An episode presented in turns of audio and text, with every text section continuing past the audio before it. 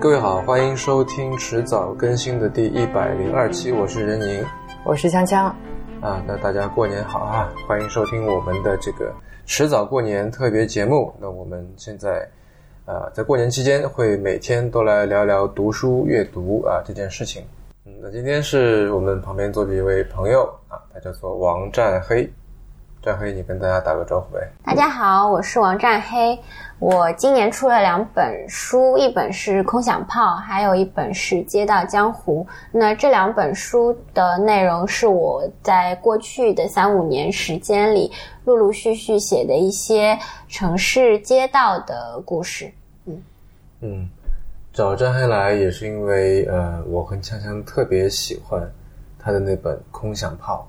对，其实嗯，虽然说就写作来说的话，《街道江湖》的故事应该是你更早的作品，对吧？早一些。对，但是那个先出来反而是《空想炮》这本书。嗯，然后后来那个《空想炮》也得了这个首届的宝珀这个理想国文学奖，所以我相信很多呃，可能听众里面不少人应该已经听说过你的名字，包括是读过《空想炮》。嗯，那我相信也可能会有更多的人是从当时这个获奖的这个消息知道你的吧。嗯，很有可能。嗯，然后还有另外一个比较个人的原因吧，是因为我们俩都是南方人，浙江人嘛。那尤其我是嘉兴人，跟战黑是老乡。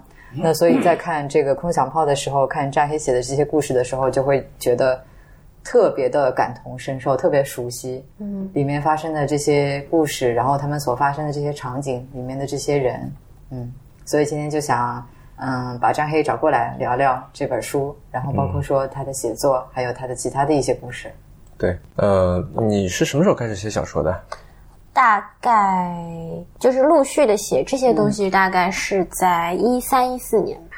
为什么开始？啊，那应该是你大学的时候，研究生？呃，大四吧，大四开始就觉得在学这个以为会。顺理成章的这个学术的过程有一些障碍和误区，然后就 想着做一些别的事情。当然，其实写作的习惯是在高中就保持的，就那个时候其实已经写了不少东西了。当然，现在看呢，现在也不会拿出来看，但确实是很早就有了这个习惯。只是到大学的时候，呃，接受了一个比较正儿八经的呃中国文学。和语言的教育，所以渐渐的就在读书当中忘去忘记了去自己写。嗯，那后来算是在一个很长久的停滞之后，决定重拾一下。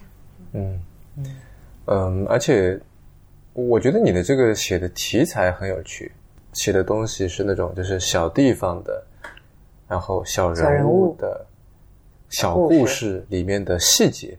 嗯嗯，就是。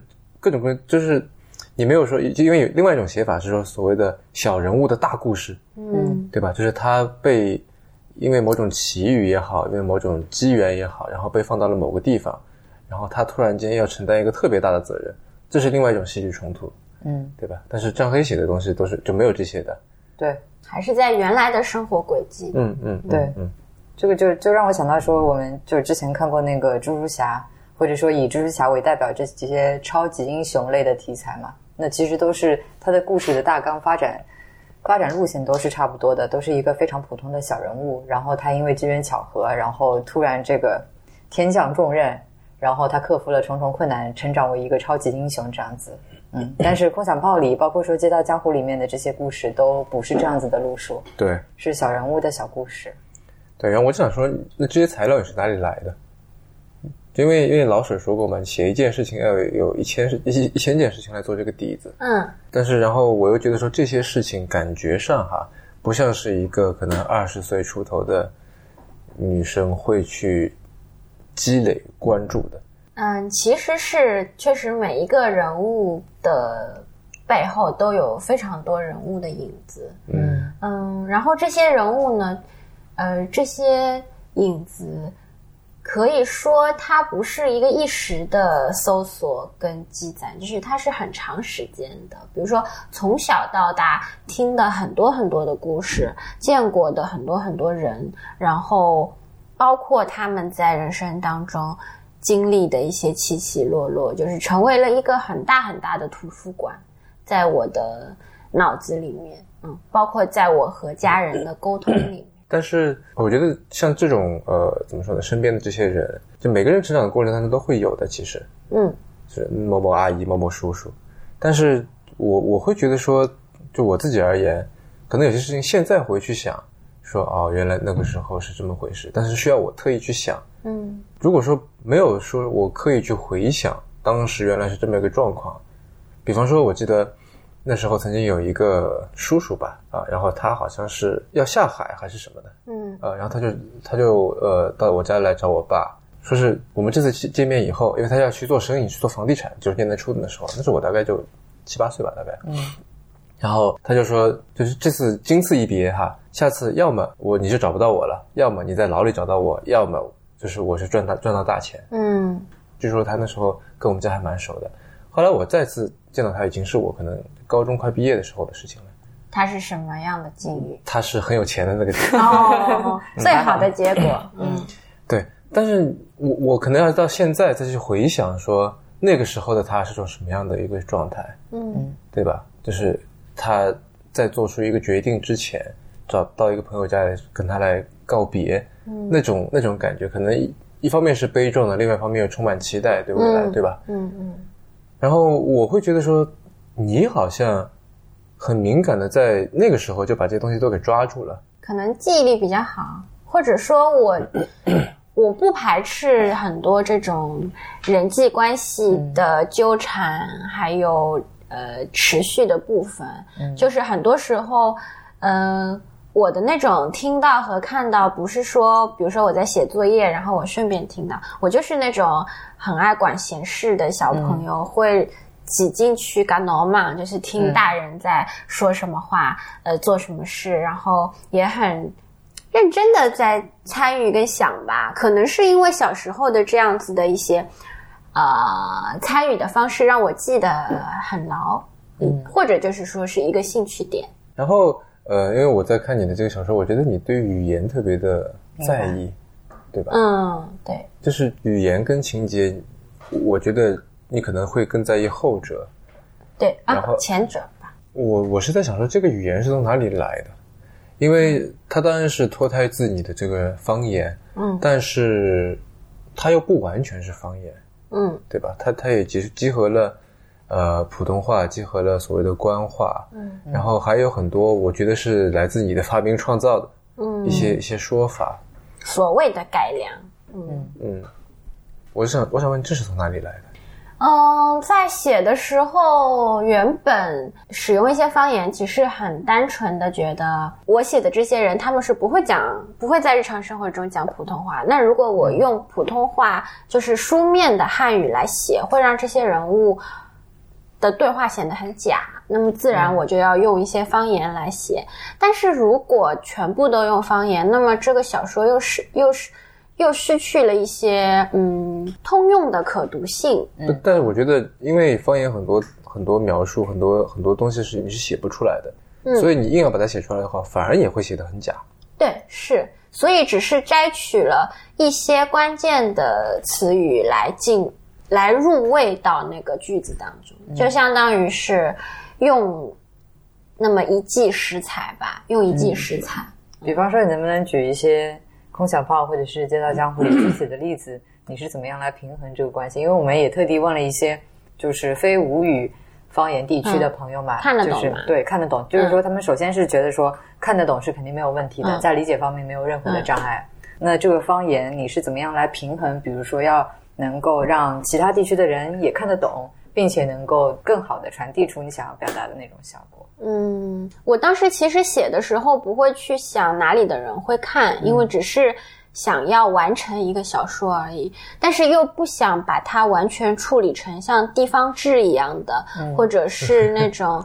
就是有一些公众号的那种文章，它会完全用完全用这个方言来写嘛。那那我的话是希望能让这个小说带着一种南方的风味，所以呃。所用的个别词汇会显得很很南方一点，嗯，就是所谓的这个南方，就是江浙沪一片的吴语地区，吴语地，嗯，而且就是为了减弱一种确切的地域的指示，所以那种嗯，比如说上海话的“浓”，我是不会用的，因为如果用了的话，就是很明显就是上海地区的。然后呃，但是“一”我会用，因为它是吴语区的一个普遍的代指它的意思。嗯，就比如说在人称代词里面，我觉得用了一就可以。嗯，其他的我会尽量的避免，比如说那个奶。奶我就不会去多写，然后浓也不会，就是你，就是你不会去多写，就是我只是点到即止的想要呃去帮自己确认这是一个带着地方风味的句子，嗯，然后但是后来就是觉得有很多的描述的词汇。就是在标准汉语里面，可能很多词汇已经用枯竭了，或者是被磨掉了那种新鲜感。但是方言里面有很多，比如说那种什么呃，呃什么哎，我现在 也想不起来了。嗯，一些一些这种微妙的形容词放在里面会很有生机。但这个生机不是说因为它是方言，它指示着某一个地方的特色，而是说它就是能让这个句子活起来。我记得你上次呃说起过摊面孔那个事情。嗯，对，摊面孔，对，因为其实呃不应该有摊面孔这个说法，要么就是摊台，嗯，要么就是嗯没面孔。那是摊面孔就是我一个深造的，但是其实在日常绘画中不会这么用的词语。嗯，就是经过改良的。对，但是这个就是一个比较失败的案例了。为什么？失败在哪里？因为一般来说，你如果按照一个方言的思维来读的话，你只能读摊台或者是没面孔。嗯嗯，你是这种方言说一下摊面孔、摊面孔，或者绍兴里面对应的这个叫法叫什么？好像没有这种说法。嗯，就是说太台。嗯嗯，对吧？哎，说到这个方言使用的问题啊，因为你之前就我们再一次在节目里面应该已经不止可以说翻面孔就是生气嘛，翻面孔对这个是它比较确切的嗯面孔的使用方式。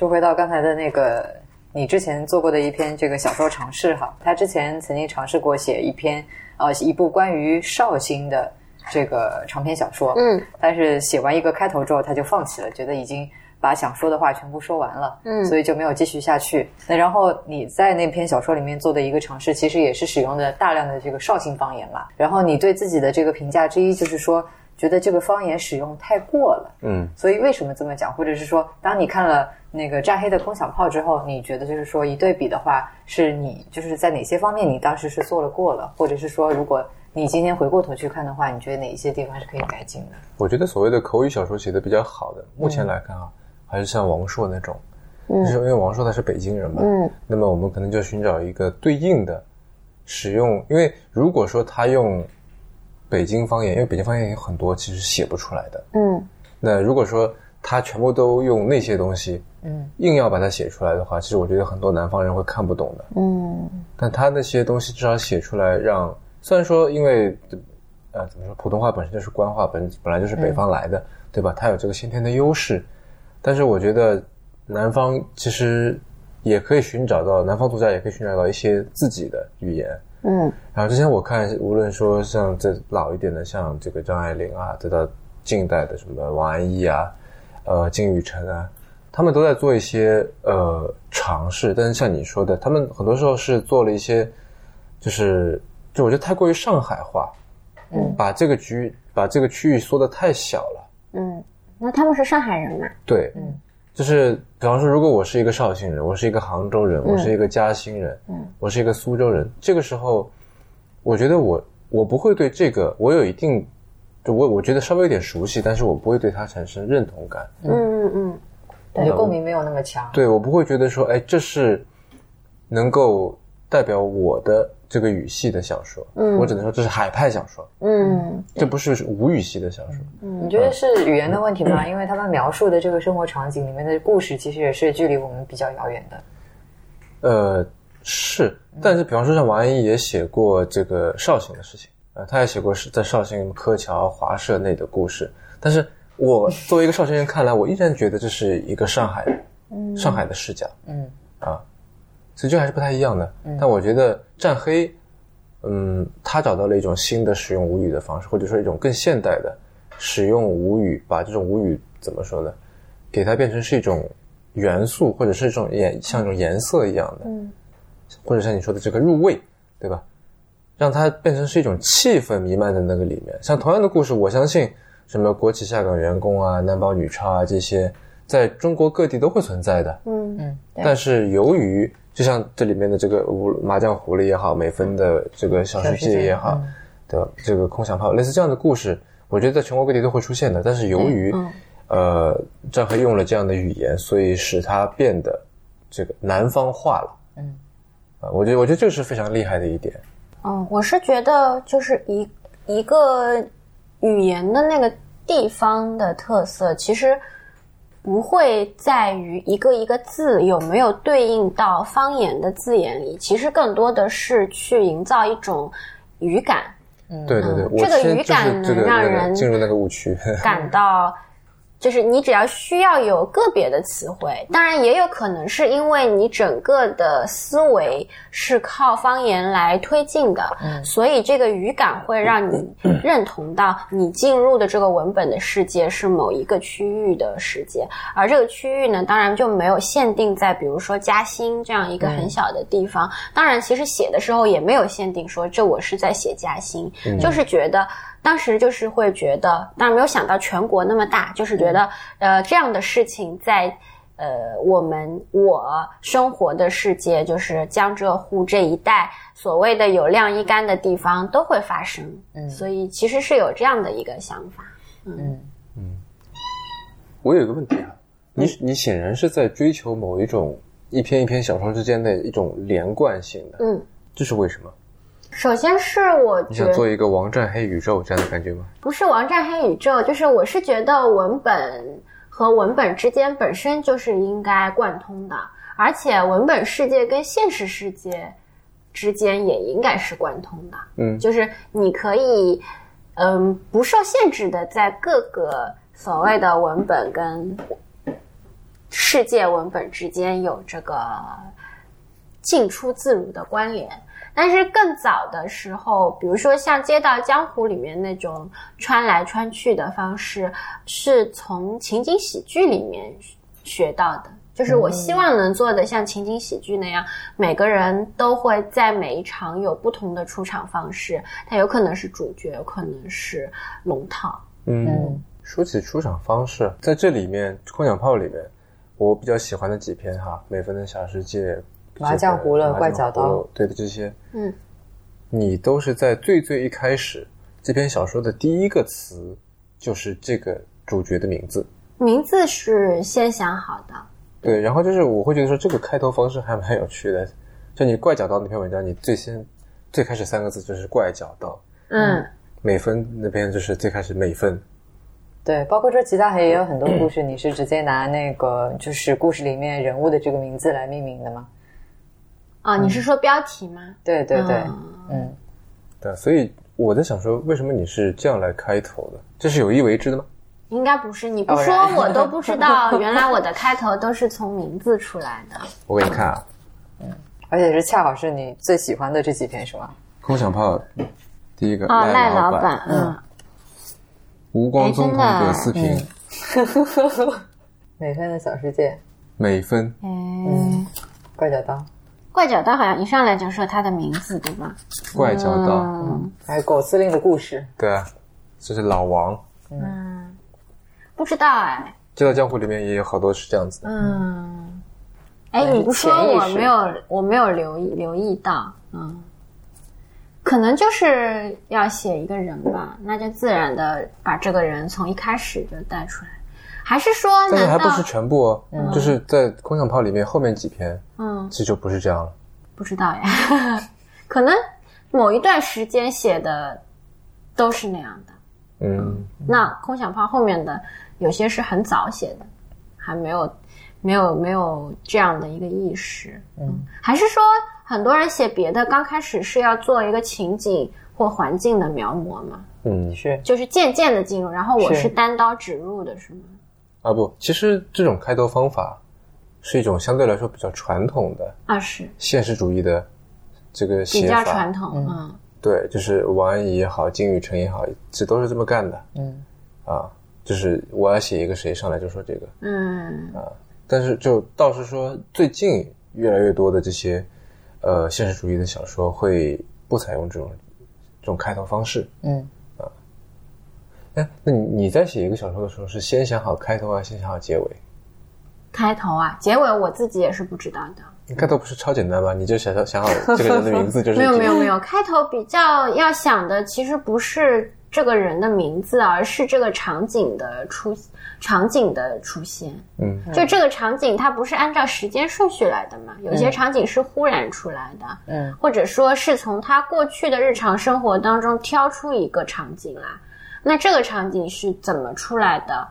嗯、是要去想的东西。嗯，比方说像嗯美芬的小世界，嗯，就是一个他日常的，他每天生活中二十四小时有那么多细节。那我想的是，他吃饭的时候放着微信的语音，嗯，然后去洗碗，就是说他在这里做一些日常的家务，他是一个人的，但是他是他家里始终有一个背景音，就是他的微信语音的公放。嗯，我觉得开头要想的是这样的一个情境，而不是这个人。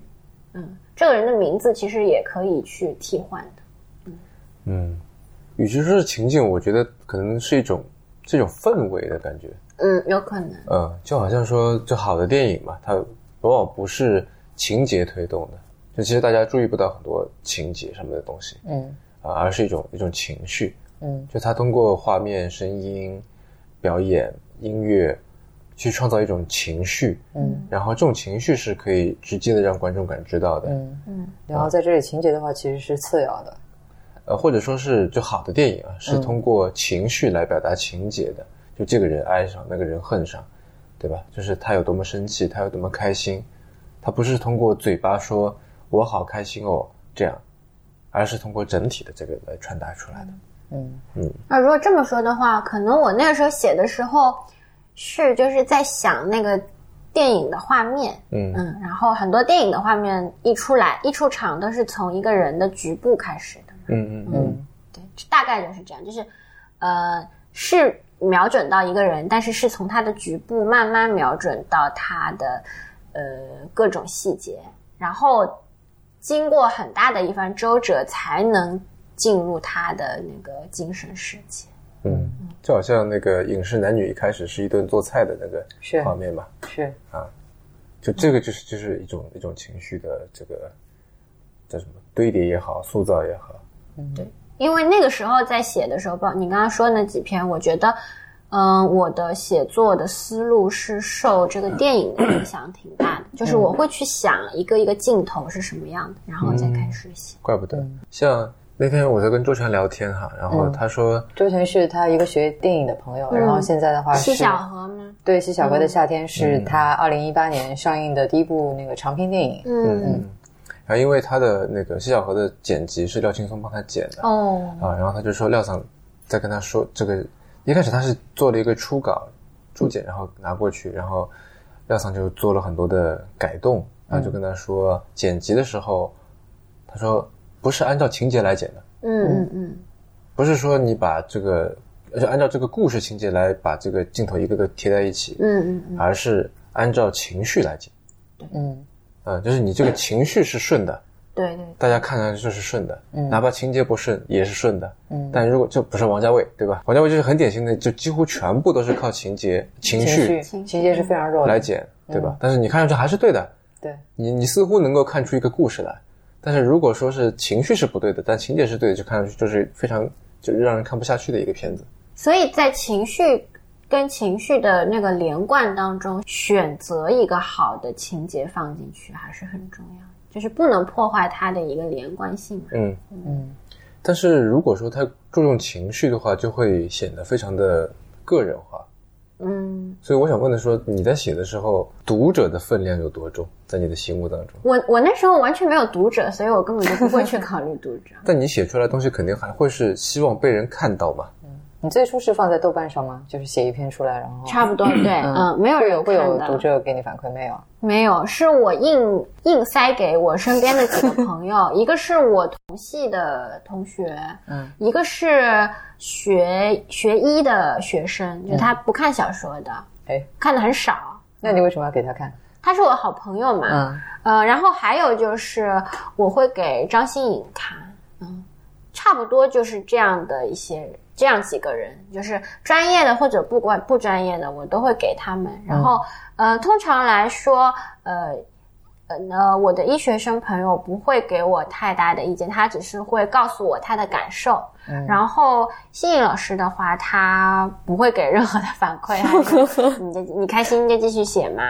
然后另一个我的那个同系的同学，他会给一些这种比较正经的意见，但这些意见也是他作为一个批评，就是我们因为平常是做做这种就是。文学批评专业的嘛，所以我们是从这样的角度。但是我感觉最早的时候没有读者，然后也没有预想读者，所以是完全按照我的思路来写，我自己的就是完全是我自己做主的。那么别人给我的反馈呢，只是说让我不要太空虚，就是说写完就没有了，就至少还有人会看。嗯嗯。但现在这个读者肯定已经不成问题了嘛，对吧？嗯，对。所以。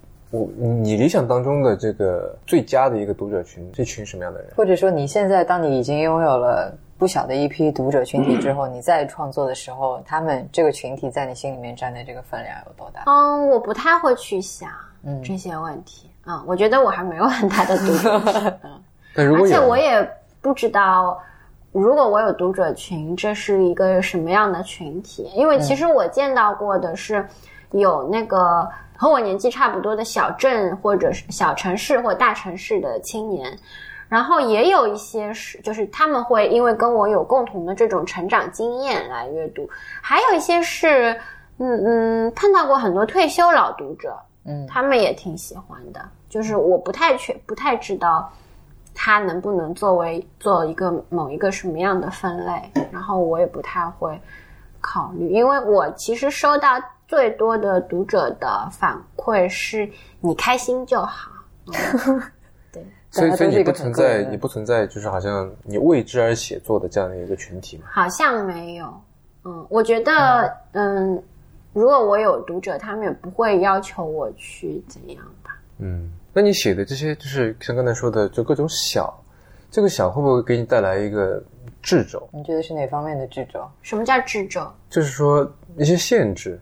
因为会会 会发生在社区，会发生在小区里面的事情，总归是呃比较有限的，嗯，对吧？就它不可能发生什么天下大事，不可能发生什么决定到很多很多人命运的那些事情，嗯嗯嗯嗯。或者或者这么问好了，为什么你要去追求就是非就比较大的东西呢？那因为就是就宏大叙事能够拖能够带来更相对来说更深的讨论嘛，嗯嗯，对是，对吧？那日常的。鸡鸡毛蒜皮很容易就是浮在表面上，就深不下去。嗯，对就容易不严肃。嗯嗯嗯。所以我有时候会觉得，呃，一个出口是去寻找和历史的连接。嗯，因为因为它这个你生活的这个地区，它是有时间纵深的。它而且这个纵深不是说你一年一年涨上去，嗯，它会不断重复的发生一些，比如说买房卖房、租客吵架、夫妻离婚、呃出轨，呃这样的一些事情，而是说它其实可以这样的事情能和过去的事情不断的发生连接。那么发生的连接再深的话，就是说这些人本身就是和共和国年纪差不多的，那么他所经历的这个。变动其实是很大的，嗯，是那个东西，我会觉得是在写这种社区居民的时候，能够去深挖不完的一个地方，嗯嗯。当然，还有就是说我写了那么多社区故事，其实。嗯，很少去涉及到那种家庭内部的嗯东西。那其实还有很多写这种城市平民的作者，会不断的去写家庭内部，就是代际的这种东西。那像代际，就是说家庭一代一代，它其实事情也是在循环往复的发生，矛盾也好，呃，升级冲突也好。那嗯，所以社区这样一个超。冲出血缘环境、血缘关系的一个环境，它也是能够，就是不断的繁殖出新的东西来。嗯，我觉得还是无穷尽的，只是说，嗯，看的人，包括写的人，他会渐渐的皮下去，然后兴趣点也会降低。嗯，所以如果就是一直一直要写这个的话，要么就是去跟一个历史风物发生连接，要么可能就是会被迫的走上一个魔幻现实的。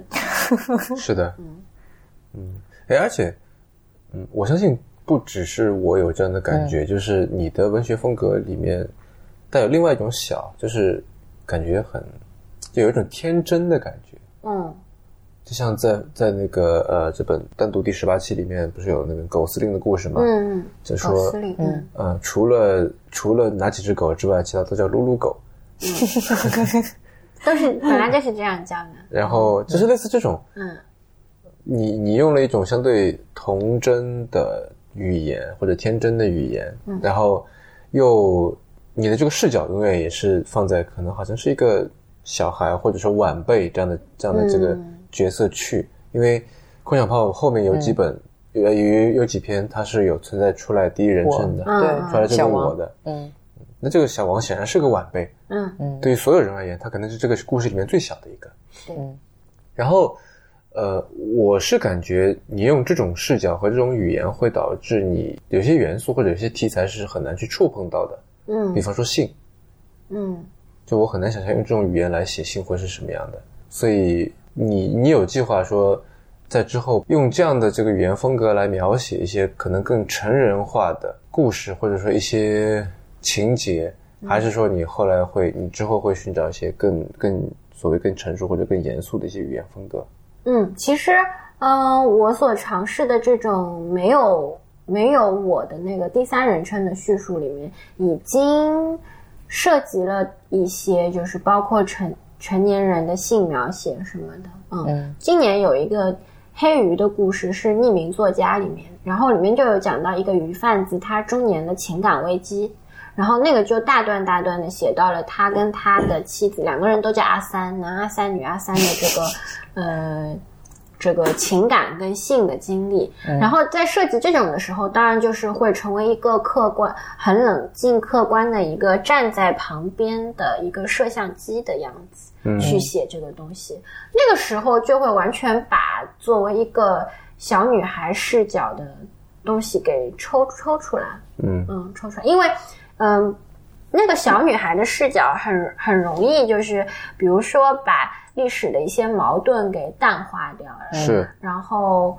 嗯，当然，这个淡化可能会带来温情，也有可能就是带来一个立场的模糊。对，因为小孩儿看来很多东西都是都是玫瑰色的嘛，对对对，对吧？他不会去记得饥荒，不会去记得痛苦，他看到的也都是这一切东西都是可都是有趣的。嗯，就是对，就像《城南旧事》里那样，对对对对对，他明明碰到了一些事情是非常巨大的灾难，但是从英子的口中去叙述，就会变得仿佛有那么一点点希望起来。嗯，所以其实还是要看视角的选择，因为视角选择就是你的那个叙述视角选择好之后，整你的叙述的口吻会完全不一样。是，嗯对，就是你的你靠得近、靠得远，都是一个客观的、冷静的描述。但是你参与进去之后，你的情感就会和他们产生连接。嗯，对，就是对于自己的克制，跟把自己像放狗一样放出来，还是差别很大的。放狗一样放狗。嗯，就是当你把，就是说，当我把那个小女孩放到文本里的时候，那个小女孩就是像那个狗一天没有呃溜达，然后被主人放出去，它就会非常快的从楼梯上跑下去撒欢，就是那种急迫的想要融入到外面的那个世界、外面的那些人里面去。嗯嗯。但是另外一个就是说，那个狗是很想进去，但是你必须拿绳子牵住它，不让它进去，那个就是第三人称。嗯嗯，你对那些人、那些里面的人是有关怀、有情感，但是你必须扯住自己的那个狗绳，不让自己进去。这个比喻还挺有趣的。写在这本书封面上面的这个“生活就是一盘消消乐”是什么意思啊？是编辑想的，不是我想的。嗯，这这句话是哪里来的？这句话是他想的，就是呃，我我我我其实没有玩过消消乐，然后我是让美芬玩了消消乐。那么，呃，编辑看我校对完这个初稿之后，他可能他产生的一个读后感是这样一句话，那就放上去。对，但后来我我刚开始也是很不理解，因为小说里面没有这句话，然后我作为作者也没有说过这句话，但是他放上去就蛮奇怪的。不过后来发现，蛮多读者挺喜欢这句话的他们是怎么理解的？不知道呀，没有问过。他们就说我比较我很喜欢这句话，嗯，好像就是一个挺有、挺值得玩味的比喻之类的，嗯嗯，消消乐就是重复的要去掉是吗？嗯，我也不懂，反正就是那个连连看一样的这种游戏吧，嗯，就是你找共同的东西，然后把它划掉什么的。嗯，我也不懂。但是比如说，我昨天在和几个朋友玩那个呃大富翁的游戏的时候，就是棋盘上它是一个叫什么“幸福人生”的游戏，里面也有这种呃从政、当电影明星、采矿，然后要获得多少快乐、名誉和金钱，然后会发现这样的游戏它好像。有一个隐隐的，后面有一个隐隐的对每个人的隐喻，或者说，嗯，抽脱不掉的一种哲理，就是很奇怪。所以这个简单的东西里面，可能真的有对人有影响的地方。嗯嗯，可能消消乐也是这样吧。嗯嗯，我觉得其实这个就是一个现实主义小说会给人的一种一种代入感，然后会让让更多的人去产生共鸣吧。嗯嗯，对吧？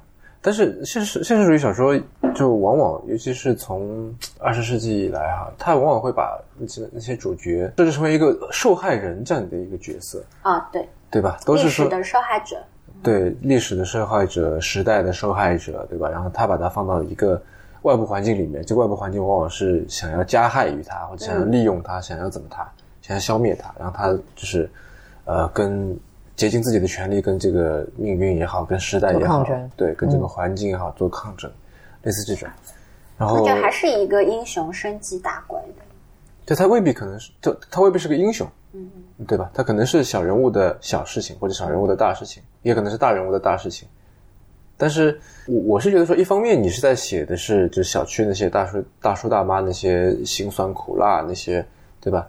他们的种种所谓的受害的这样的故事，就会不会太过于消费他们的这些痛苦或者这些矛盾？嗯。然后另一方面，我觉得有个有个吊诡的地方，就是说，呃，索尔贝楼说过，呃，现实主义倾向于去挑战、去否定人在整件事情里面的重要性，都好像每个人都是被什么时代的大潮席卷着往前走，身不由己，对吧？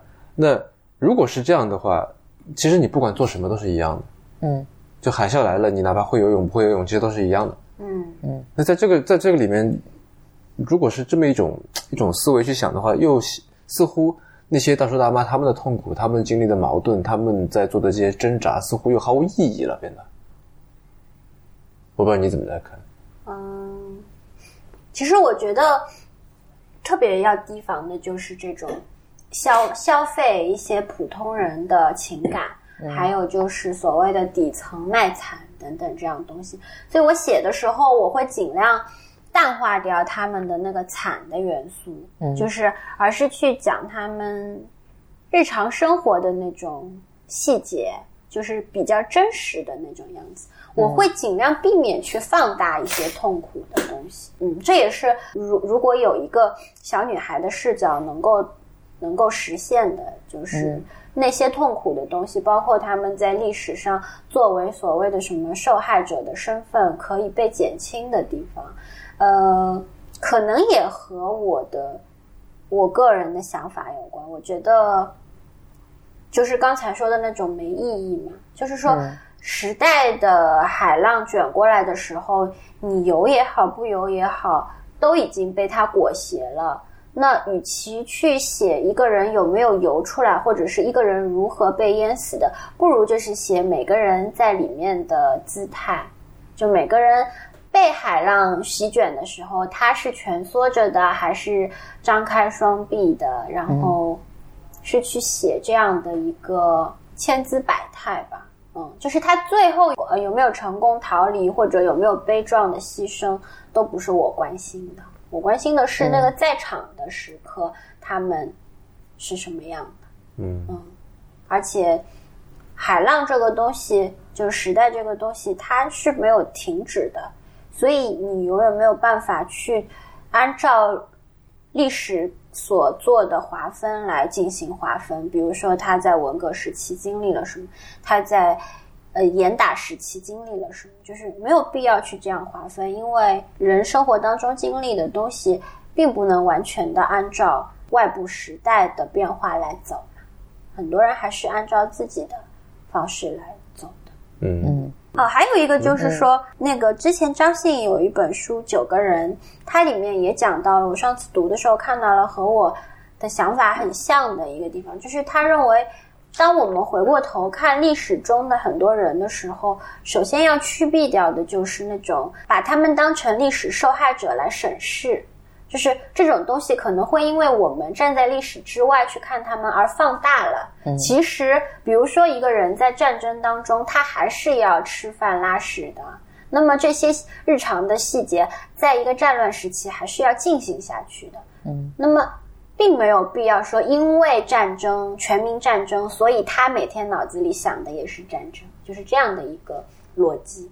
嗯，青山你怎么看？比方说，你上次跟我说你在看《美分的世界》的时候哭了，你觉得你是被什么东西打动的？是他的痛苦，还是他的痛苦的无用？都有，他的状态，嗯，都有。就是一个人的痛苦，显然是会，如果你写得好的话，会让人产生共情的。嗯，但是我觉得更深层次的那种悲哀是说，他都那么痛苦了，但是这个苦是白受的，这个是更令人感到悲哀的事情。是，所以说是都有的，包括说那拿那个美芬的小世界来举例的话，就是美芬她所感受到的这个痛苦，在我看这篇小说之前，我是可以理解，但是我无法感受到的。嗯我是在看了这篇故事之后，我是切身的能够感受到，就是说，就好像是以前我只能以第三人称的这个视角去从这个理智上面去理解，但是我无法从情感上面去体会。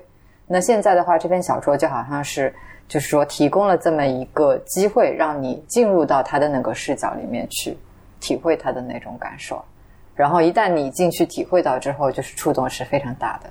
嗯，我们来聊聊这个这本书以外的一些事情吧。嗯嗯，因为虽然战黑呃现在也是花很多时间在写作上面，但是其实他是一个兼职的作家业余的，啊。然后其实你的正职是在当一个高中班主任，是吗？嗯，对。那你觉得就是现在的这份所谓的正职对你的业余创作是促进还是阻碍？当当然是阻碍。可是，可是，呃，我那天看巴黎评论，呃，他们访问艾略特嘛，然后他说是，如果你有一份这个占你时间，不至于说挤占你所有时间的一份工作，嗯然后它让你抽不出很多很多自由的时间来写作的话，反而会逼着你更加集中注意力。嗯，高效嘛，就高效利用自己的琐碎时间。这这个你你也是这样认为的吗？呃，我能理解他的说法，但是实际上在操作的时候，我很难去高效的利用时间。一个是我的工作确实占用了我大量的时间，但是在时间之外，更重要的是精力。嗯，就是当你有了那个休息时间的时候，你没有精力去写了，那是一个很绝望的事情，因为写作耗费的精力太大了。嗯但是工作的话，其实是在逐渐逐渐的消磨你的精力。那所以你理想当中的状态是说你就是，呃，能够靠写作为生，每天就是写作和阅读。我理想的状态应该是不靠写作为生，就是先攒一些钱，嗯然后使得我在这一期间不用考虑钱的问题。嗯然后呢，我可以比较没有后顾之忧的，就是去创作。当然我，我会觉得说创作不能是生活的全部，还得花时间去看书、听音乐、看电影，以及出去出去和世界接触。嗯。但是如果如果作为一个全职的作者，你的写作成为了你唯一的收入来源的时候，那写作一定会产生焦虑的。嗯嗯，是。嗯。所以那种理那种理想的状态应该是达不到的，应该比较好的应该是有一个不那么忙的工作，嗯，就它不至于占用你所有的时间跟精力，精力非常重要，嗯，因为其实我在工作之后有时间，但这个时间是非常琐碎的，是碎片的。碎片的时间是很难拿来写作，但是它可以拿来阅读。阅读没有写作的话，就从我过去的习惯来说，我还是习惯于一整段一整段时间的用起来。因为举一个很简单的例子，当你开始写的时候，你必须先让自己完全沉静下来，然后。慢慢慢慢的进入到你的那个创作的那个气氛跟情境当中去，这个沉静不是我坐下来就能立刻获得的，嗯。所以你的写作的这个状态是什么样的？就是一般都是几点钟起来开始做这个事情？我以前我我大部分的作品是在我工作之前写的，嗯，那时候的话我学习不是很忙。所以，如果我打算要开始写了，然后我预计他可能要写两周，或者是写一个月，那我基本上会把每天最清醒的时间都拿来写，然后其他的事情就成为放松的部分。嗯嗯，然后处于一个比较封闭的时间段，就是这两周我应该不会做任何的社交或者是消费之类的事情，等到全部结束了，我才会把自己。就像放狗一样放出去，对，就是那个封闭还挺重要。就是我希望我能够全身心的进入到那个故事当中，嗯。但是现在来看，我是完全做不到那个状态。所以我去二零一八年写的几个作品，都是用零碎的时间慢慢写的。嗯嗯嗯，就你做不到说，我记得有些作家他是把这个写作。当成像上班一样的。啊，对，每天写一小时一小时的，对对，我做不到，我做不到，就是这个不是自律的事情，就是说，并不是你坐下那一小时一定能有产出的，可能那一小时你什么都没写，但是你接下来的一小时就会有收获，嗯，就是写作这个事情不是打字，所以不是说你坐下就能有这一小时就一定能有两千字，而且那两千字一定是你想要的东西。嗯，这种这种习惯，这种写作方式的话，是可以后天训练的吗？你可以朝那个方向上努力，还是说基本上是由你天生的这个习惯来决定？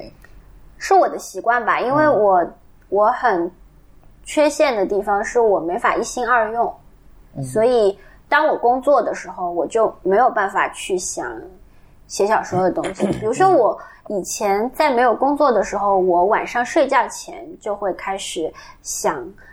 正在写的小说，或是将来要写的东西，然后想着想着就会睡着。但是我现在的话，我睡觉前只能想的是关于工作的事情。嗯嗯，就是我没有办法让自己立刻把所有的想法都投入到那个写作的地方去，就没办法说像有一个开关一样，然后你一拨就从工作的状态立马转换到写小说的状态。对，就是写小说的状态是要酝酿和等的，不是坐下就有。所以我还蛮佩服那种。每天写两千字，每天写两千字。我我觉得这个两千字对我来说是不可控的，有可能只有两个字。你刚才说的那个有一个时间点，我觉得是非常珍贵的，就是对我对于我我我而言也是，就是将睡未睡的那个时候。嗯，呃，日本有一个乐队叫 Garnet Crow，就是呃十六是乌鸦。我以前在可能在中学时候很喜欢他们吧，然后他里面有一个主创，嗯，好像是词曲都有他写的。他就说他很多的灵感，很多的这些想法都是在。将睡未睡的时候，就躺在床上，快要睡着，但是知道还没有睡着，还有一定的这个主观能力，能够去想一些事情的时候，嗯，在这个时候他特别有灵感。对，那个时候脑子会很活跃，嗯。但是如果想要把那些想法记下来的话，比如说你这个时候出现了一些想法，然后你飞快的去拿手机来录音的话，那你就会醒，是会没法睡。但是如果你不拿它录音的话，第二天你就会忘了。对，嗯。所以其实是个很矛盾的事儿。对对对，他就是采取这个把它记录下来的办法。嗯嗯啊，对，比如说在床头放一个手机或者录音笔之类的。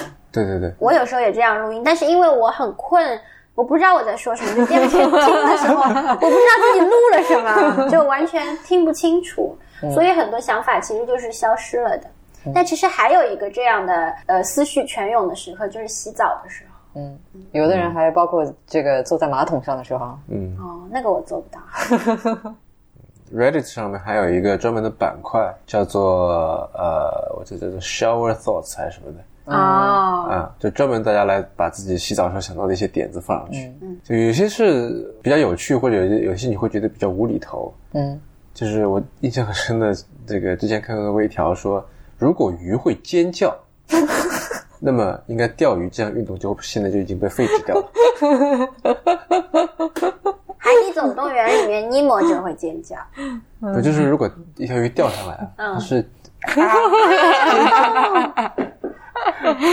对吧？所以这个这个应该就被废止掉了这项运动。嗯，就是因为鱼不会尖叫，所以钓鱼作为一项运动依然还存在。嗯，钓鱼算是一项运动吗？它不是算运动啊，娱乐吗？嗯，也算吧，就嗯嗯 recreation 嘛，对吧？嗯，那你在做的那个寻找海宝大赛又是怎么回事？就是从我写的一个小说里面截取了一些想法。就本来只是小说里有一个人，他在二零一零年世博会的时候拍了很多关于带海宝的街头照片，随意拍的。他不是摄影师，他只是一个没一个剃头师傅，他只是觉得好奇就拍。然后到了二零一八年，他把那些照片拿出来看，给一些在医院里的病友看那个照片。然后后来写完那个小说之后，我觉就是那个小花旦那个人物和他做的事情，对我对作者我产生了很大的冲击。我觉得他做的事情特别的值得更多人去做。嗯，然后我就想向他向他学习，然后就自己也在街头找海宝，然后也互在豆瓣发了活动。希望大家在路上看到墙上或者门上贴着海宝的时候，也可以拍下来。为什么是海宝呢？它是对于我写的那个处于变动中的二零二零零几年到二零一几年的一个时代的胎记嘛。嗯，时代的对于上海来说，因为在写关于嘉兴和上海两座城市和不同地方呃两座城市的人的一个路径，就觉得在那个时间点，在这样一个城市，那海宝当然是最合适的。但其实也是突然想到的，并没有说我在很多很多东西里面选取了海宝，而就是写的时候，我本来也不知道那个人他在拍什么，就我写的时候也不知道，写到八年以后，我突然觉得他可能是在拍海报。然后呢，有什么？然后后来发现，其实，嗯、大家呃，有些人会在街头偶尔的捕捉到海报，还有一些朋友会从家里面翻箱倒柜找出海宝的纪念品来拍。那那个时候就会让我觉得海宝，呃，寻找海宝，除了我们去翻阅那个。城市变动的那个被擦掉和还留存的印记之外，还有一种海宝的留存方式，就是它从一个呃盛会的吉祥物变成一个个人的或者家庭的日常陪伴。嗯就它它的意义就从一个盛会的标志，从展示城市美好面的集中体，变成了家庭的摆设跟陪伴。然后那个公共进入到私人领域了。对，就是它是一个个体记忆，就是当一部分人从家里翻出海报的时候，他们翻出来的是自己的记忆嘛，就说是谁给我买的，当时我和谁去的世博会，就和呃这个意义是我之前没有想到的，因为我之前只是想说，嗯、城市不断的在变改变它的面貌。呃，一零年的时候，大街小巷都贴着海报，但是很快的就被涂掉了。现在所剩的不多。我们去寻找，像要寻找一个二零一零年的化石一样，就找到海宝的时候，我们就知道这个地方二零一零年就存在了。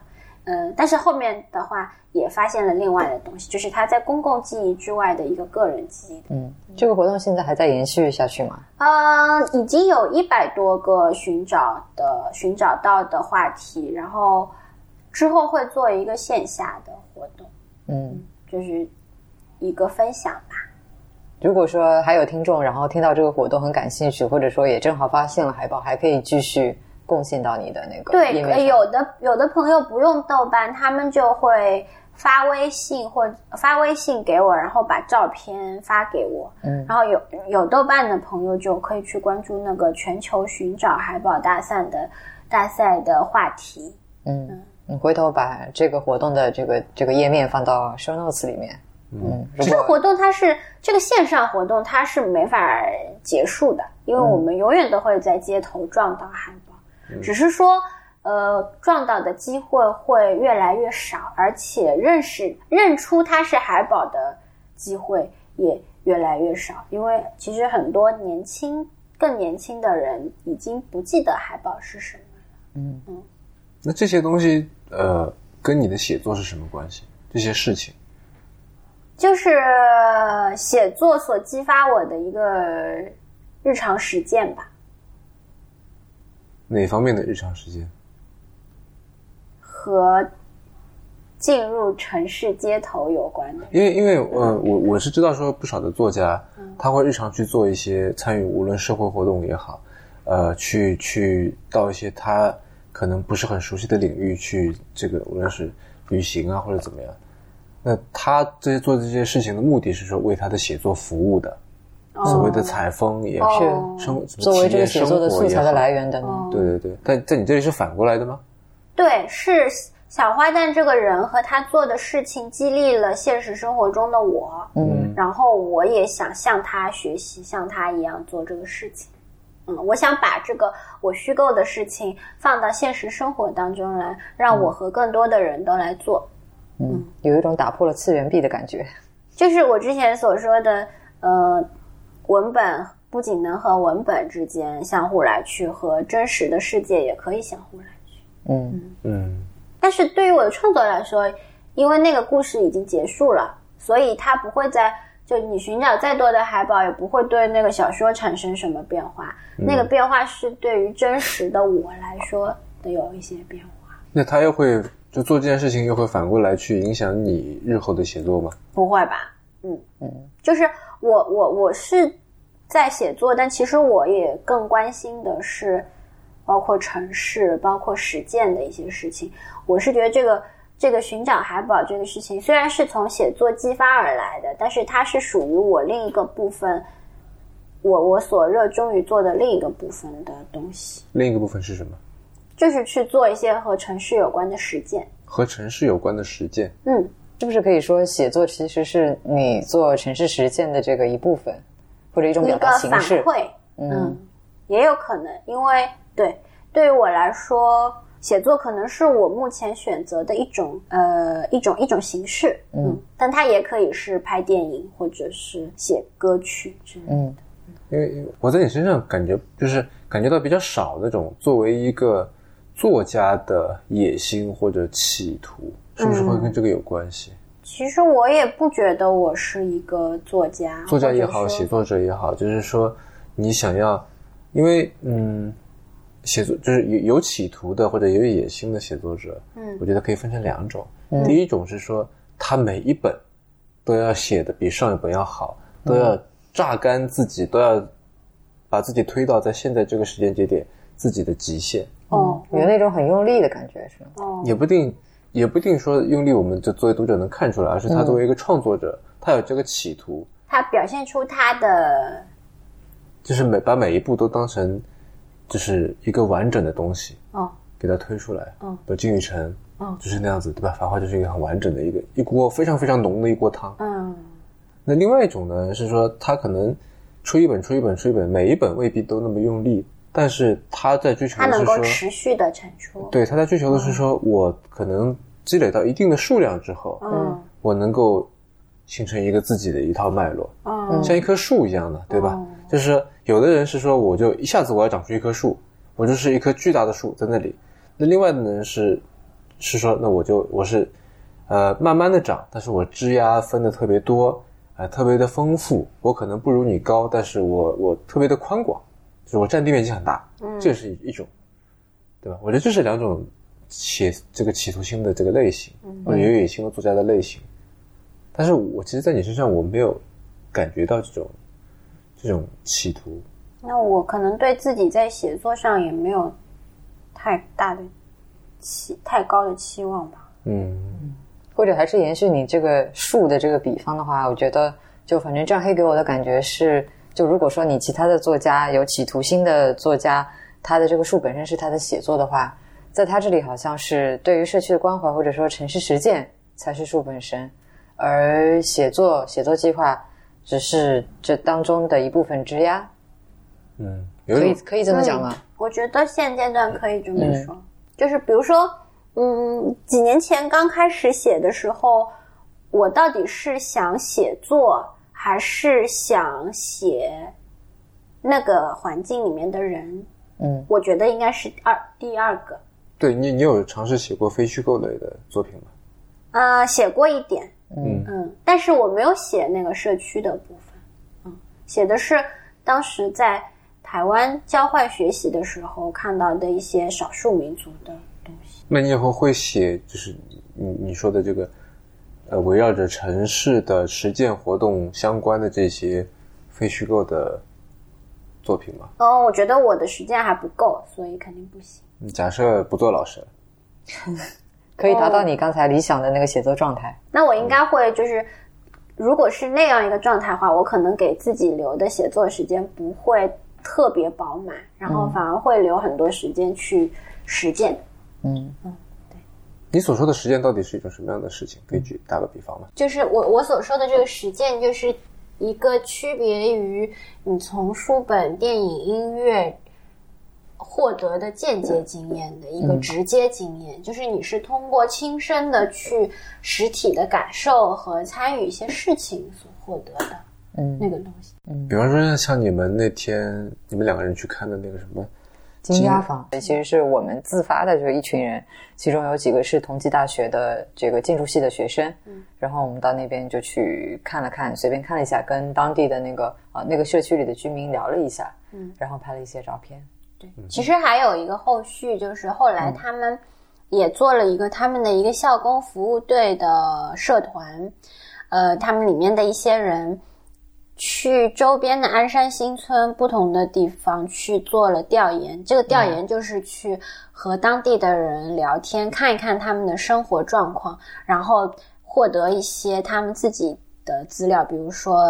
视频或者照片回来之后，在他们每个人都读过我的书，就是这本书，然后我们在所有人一起聊一聊，嗯。这个状况。然后后来其实聊到了很多问题，包括这个呃城市历史的，还有城市再造，以及这个呃建筑建筑学跟建筑学跟那个社社会学之间对于人和空间的先后的一些大讨论。嗯，金家坊是因为它，你们去看金家坊是因为它要被拆迁了，对吧？对，你说的那个什么新村也是同样的鞍鞍山新村只是在改造而已。啊啊啊！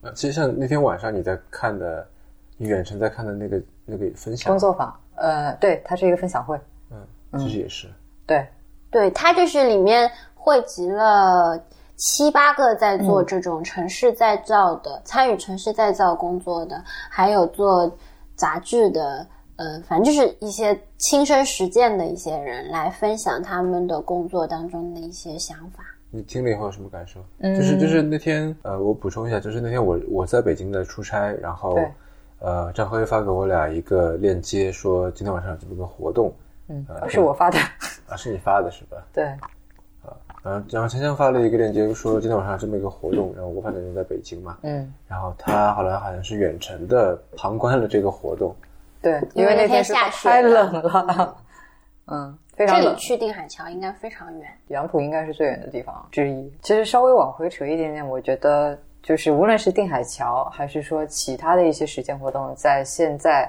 我觉得对大家来说都是非常有意义的一件事情。是因为我觉得现在大家对于很多间接获取的知识有点过于重视了，反而对一手的生活实践经验非常的缺乏。对，比如说一个项目，一个艺术项目完成了之后，他会留下一个纪录片，然后大家就会去看那个纪录片，然后获得一些东西。但是其实更好的方式是，大家从一开始就参与到那个项目里面。是，嗯，比方说呢？比方说之前空想炮好像是是在首发的时候，还是什么时候？你们在那个定海桥附近的一座桥上在戳气球、放气球，嗯嗯，这个算是搞事事情的一种，炮是吧？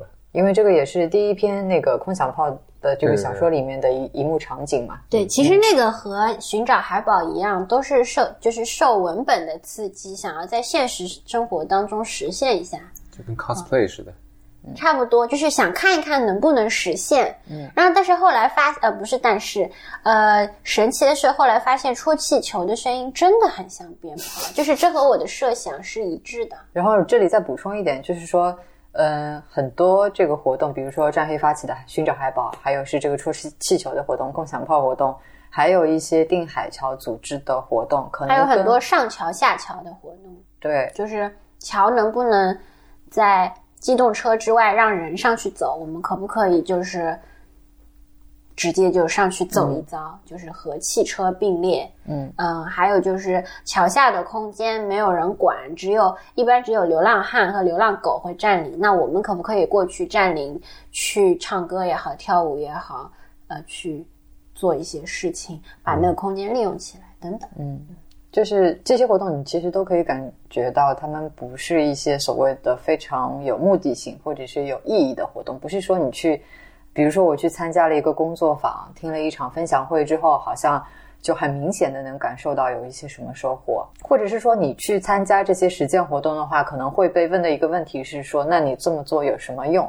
然后我觉得我也说不出有什么用。嗯，这个是我觉得区别于其他的实践活动很重要的一点。应该是能，就是能获得的是一种很直观的身体感受。嗯嗯，对，然后这一点是我觉得现在被很多人所忽视的，但确实是非常非常重要的。嗯包括之前也有做剧场的人，就他们游击的在做剧场，包括在那种呃，除了唱片店、酒吧嗯之外，也在这种露天进行。然后有一场也是前不久在定海桥的街上进行这个剧场的演绎。嗯，但那个我没有参与，所以我不知道具体是什么样。哎，那你会想要写长篇小说吗？我啊，其实挺想的。嗯你觉得现在最大的挑战是什么？你说在写作上吗？对，因为你已经写了很多的短篇了。哦，对，今年在写一些中篇，然后还想写一些篇幅再长一点的。嗯，那么后面就想尝试写长篇。在写就是把篇幅拉长的过程当中，碰到的最大的挑战是什么？还没拉呢，不知道。嗯，不过我也有想过写一些别的，就是我还挺想，就是写一些跟社区完全没有关系的，然后也不用方言。我想写一些这种言情类的小说，嗯，就是哪一类的言情？就是写那个不知道写一些轻松的爱情故事。就是那种都市就艺，书那样子的吗？它比这艺不知道哎术还要在。其实我没有，看过言情小说，我不知道言情小说是什么样的。当然它也是九十年代那个时候的，是啊比较红一些。就它里面会出现说，表示男朋友给女朋友不停的发传真，每个传真里面都只有一句话，一张纸。好费钱。嗯，对，然后就有点像是我们现在发短信的一个雏形了。嗯，那时候是哎，现在可以男朋友给女朋友拍宝丽来，一张照片出去就好几块钱。对，就是说他 的，他说他是说就是那种类似那种给给在中环上班的女白领看的，嗯嗯嗯，可能就像那种很轻松的日剧一样，没啥用的，嗯，但是可以看着消遣消遣。那我们还有最后一个环节，就是名字叫做 One More Thing，嗯，就是请你给听众推荐一样东西，嗯，或者是呃你喜欢读的一本书，喜欢看的一部剧，喜欢呃怎么说，向大家推荐的一个人、一种想法，或者是你觉得有意思的一个活动，嗯，就是其实是任何东西都可以。嗯，就我本来想推荐的是，呃，上呃杭州有一个人叫张哲，他写了一本书叫《是梦》，然后我还没看，我买了。就是说他是之前有人讲说这个现代就包括郁达夫什么的之后就没有人在写杭州的事情了。然后那个张哲他好像是八几年的，也挺年轻的一个作者，他写了一个长篇是关于杭州。呃，八十年代到现在的一个，就从家庭开始所展示的一个城市的变化，这样一个书，还我没有看过，所以我不知道怎么去推荐。但就是大家说到什么吴语区的作品，除了《繁花》之外，还能想到的长篇，可可能可以去看那个张哲的《是梦》。嗯那今天这期节目就先这样。啊，您刚刚收听的是迟早更新的第一百零二期，这是一档探讨科技、商业、设计和生活之间混沌关系的播客节目，也是风险基金 Once Ventures 关于热情、趣味和好奇心的音频记录。啊，我们鼓励您与我们进行交流。我们的新浪微博 ID 是迟早更新，电子邮箱是 embrace at weareonce.com。啊，如果你想要访问迟早更新的网站，可以在浏览器地址栏输入邮箱的后缀。在网页导航栏中就可以找到迟早更新的网站链接。我们为每一期节目都准备了延伸阅读，希望您善加利用。您可以在各大音频平台和泛用型播客客户端搜索“迟早更新”进行订阅收听。呃，那么同时也欢迎您收听我跟 Real 搭档的播客《提前怀旧》。我们希望通过迟早更新这档节目，能让熟悉的事物变得新鲜，让新鲜的事物变得熟悉。拜拜，拜拜，明天见，拜拜。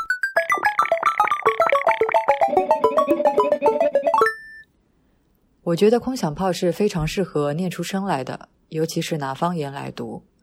所以在今天这期节目的最后，我请战黑以及其他十一位来自吴语方言地区的朋友，拿自己的家乡话念了一小段空想炮当中“麻将糊了”这一篇当中的部分内容。那每一位朋友的名字和对应的地区，我都写在本期的 show notes 里面，大家可以对照着来听。对对付生毛病之后的一三五麻将，葛水平碰上的机会也勿多。对对付住到医院里向，葛水平下班之后，反倒能隔三差五去看看伊。有辰光带一窝店里向的薄皮小馄饨，有辰光空着两只手，但是从来没试过试过提来搿种空血头。葛水平一进门，对对付叼了香烟的嘴巴已经动起来了。哟，今朝勿搓麻将，跑到太平间来做啥？对对付躺了辰光长远，头转勿过来，闲话是朝了天花板讲的，听起来含含糊糊，是因为嘴巴高头夹了香烟。医生关照过，老婆再也勿好抽香烟了。伊先来回来勿肯，讲来 讲去，医生讲嘴巴里叼一支香烟是可以的，但是勿好点火。搿叫做杀杀念头，对对付就靠搿一口香烟的味道调精神。除了吃饭，烫了火也吊牢，上厕所也吊牢。护士要是过来拿脱伊，伊就像勿肯吐出奶嘴巴的小人一样，要大吵大闹了。这视频讲，你钞票介多啊，医药费勿呃勿给捐是伐？还有香烟要浪费，先本点一支。两个人讲起闲话来讲，两把刺刀。又是发子弹，又是戳人肉，没一句中听的闲话。不晓得情况的人还以为是谁家进上门来泼冷水啊！搿视频再过去，看一眼上旁边浪对对付老婆红肿的眼睛，就晓得对对付又是又发脾气了。伊拿纸板翻过来，馄饨放上去，喏，三日叫我拿过来个馄饨，要我是勿会得拨你打的，饿死手了。吃进去的力气，侪拿来翻面孔，浪费脱。对对我刚想为止，身浪向突然痛了勿来三，催促起来，整张面孔是变形的。伊先回来摇咬牢搿只香烟的嘴巴，啊啊哈叫一阵，打过止痛针，总算活过来了。伊讲，搿家门里向还是老大姐对我顶好，帮我解解烟。没搿能介先勿吃。屁股躺了烂特了，上上床了，要翻个身卡一卡。对对付的老婆就起来帮伊卡身体。老婆卡了太重，对对付又一阵啊啊乱叫。对对付身体勿好，喉咙倒是梆梆响的。高水平来侬旁边话，痛啊！叫阿嫂拨你拿百块钱钞票卡卡屁股嘛，就不叫痛的了。为啥哦？最后全部痛了心里了。一屋子人听到的闲话，痛笑死了。对对，我抬出头来骂十句十年。对对，我的老婆看到护士葛水平来了，正好到楼下头吃只饭，走前头关照葛水平，搀对对我去上只厕所，两步路走了半分钟。对对，我立位朝门外头讲，年轻辰光啊，小毛在高头小房水外个，龙头一爆开了，水哗啦啦个流出来的，搿么没三话好的。对对，我分讲下去。谁可能还想来了这几分钟，面孔涨得血血红，猴子根根竖起来，一滴水也出不来。葛视频在门外假日全是开上，厕所里少数听到自己声线。围棋如好，测温度。搿次比运动对对无关起搿两热天店里向搿事体。比方讲，麦德龙搿一家伊来搓麻将。搿些对人勿大好别偷生，伊勿来摸摸心，大家最同事，对人气那个小鸟都脱落来了。忙介忙，要不是因为搿，我不过每日洗洗，到死也没介么痛苦的，要搿滚远点。搿视频讲，好的好的，不叫伊来的，其他人侪讲好的，肯定要来个。